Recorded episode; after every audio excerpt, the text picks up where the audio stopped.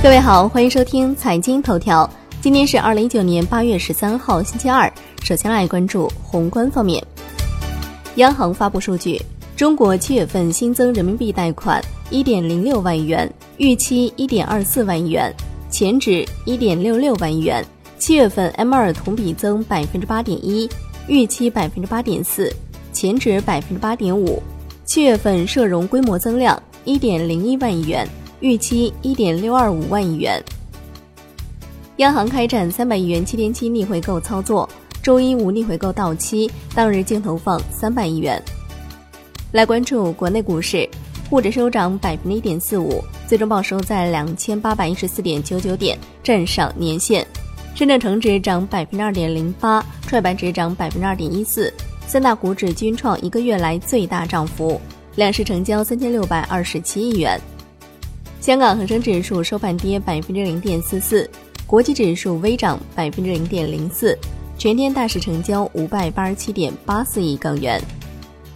金融方面，银保监会公布数据，上半年商业银行累计实现净利润一点一三万亿元。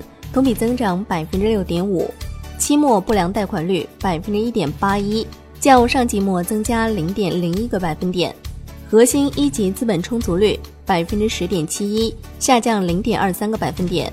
商业银行流动性比例百分之五十五点七七，下降一点零四个百分点。社保基金与券商座谈会提出，社保基金和养老基金要加大对科技创新类企业的投资力度。楼市方面，第一财经日报报道，房地产贷款专项检查将开展。接近监管人士称，已经收到通知。产业方面，中汽协的数据，七月中国乘用车销量一百五十三万辆，同比下降百分之三点九。来关注国际股市，美股大幅收跌，道指跌近四百点，标普五百指数、纳指均跌逾百分之一。欧股全线收跌。商品方面。Newmax 油期货涨百分之零点五一，Comex 黄金期货收涨百分之零点九一，Comex 白银期货收涨百分之零点六七。伦敦基本金属收盘涨跌不一，LME 七锌、LME 七镍收涨，LME 七铝、LME 七锡、LME 七铅、LME 七铜收跌。国内商品期货夜盘涨跌互现，焦炭、菜油、棕榈油、豆粕、菜粕、大豆分别收涨，豆油、焦煤、动力煤收跌。